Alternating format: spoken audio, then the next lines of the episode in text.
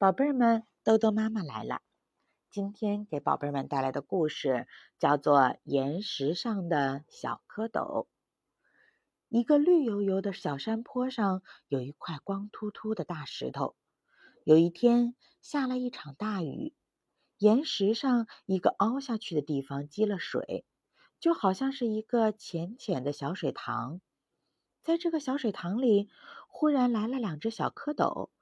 小蝌蚪的身子一扭一扭的，尾巴一摆一摆，两对黑晶晶的小眼睛东看看西瞧瞧。小东西，我这儿是你们玩的地方吗？谁在说话？两只小蝌蚪吓了一跳。啊，原来是大岩石，它的岁数已经很大了。得管他叫岩石老公公。嘿嘿，岩石老公公的声音真像打雷。两只小蝌蚪乐了，他们抢着告诉岩石老公公：“是一个圆脸蛋儿的小哥哥把我们带过来的，他可喜欢我们了，说是要把我们养起来，看着我们变成大青蛙。”哦，小哥哥把你们养在我这儿吗？不不，一只小蝌蚪说：“他把我们装在小玻璃瓶里，一不小心玻璃瓶打碎了，只好让我们在您这儿待一会儿。”另外一只小蝌蚪接着说：“小哥哥会来接我们的，他去拿一只漂亮的杯子。”还要装上水草，让我们住在里面。是这样啊。岩石老公公看了看天上的太阳，可是等一会儿太阳就会把这点水晒干的。你们的小哥哥得快点来呀。小哥哥没来，来了一只小花狗。小花狗正渴着呢，看见大岩石上的小水塘，马上伸出了长长的舌头。不行，不行，你不能喝这儿的水！岩石老公公叫了起来，吓得两只小蝌蚪缩成了一团。小花狗这才看见小水塘里啊有两只小蝌蚪，急忙缩回了舌头。哦，原来是你们啊！这点水很快就会被晒干的，我带你们下山坡去吧。不，小哥哥说好来接我们的，我们要在这儿等他。哦，是这样啊。小花狗听了，点点头，舔了舔舌头，嘚嘚的跑下山坡去了。舔了舔舌头，嘚嘚的跑下山坡去了。山下小河里有的是水，够他喝的。太阳渐渐升高了，水慢慢变热了。两只小蝌蚪觉得浑身都不舒服，一个劲儿的扭着身子。岩石老公公看见他们的样子，心里真着急呀。这个时候，正好有一只大花鸭走过了。岩石老公公连忙叫住他：“大花鸭，帮个忙！”把蝌蚪们送下山坡去吧。好啊，大花鸭说：“我正要到河里去洗澡呢。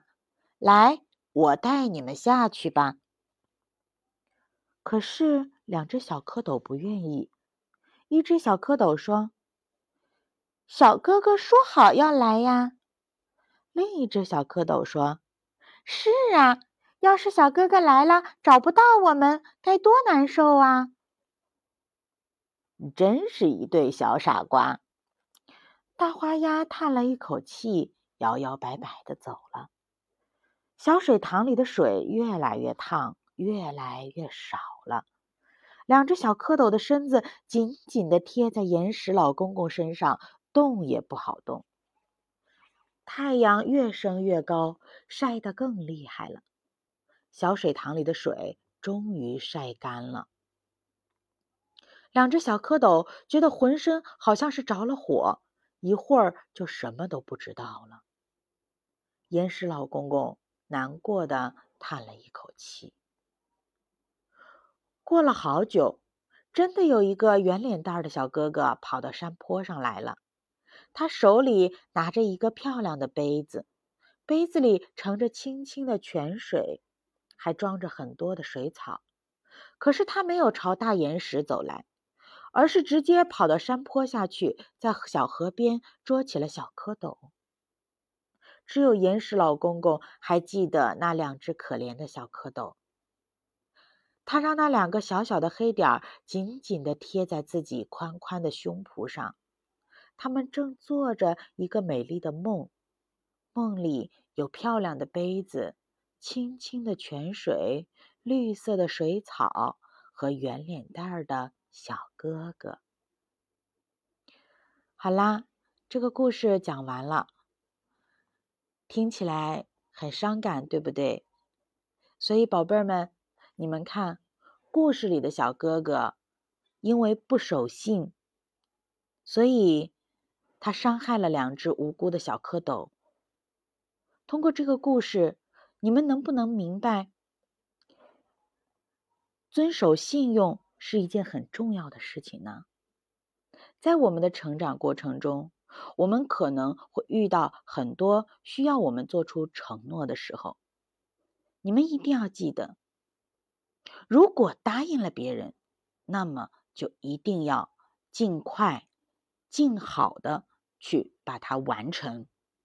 如果自己做不到，那么就不要去承诺别人，因为也许对你来说只是一个无心的、随意的承诺，可是别人呢，却可能深深的把它刻在心里，等待着你去履行你的承诺。好啦，今天的故事就到这儿了，宝贝儿们，希望你们都能够长成一个诚实守信的孩子，遵守自己的承诺。晚安。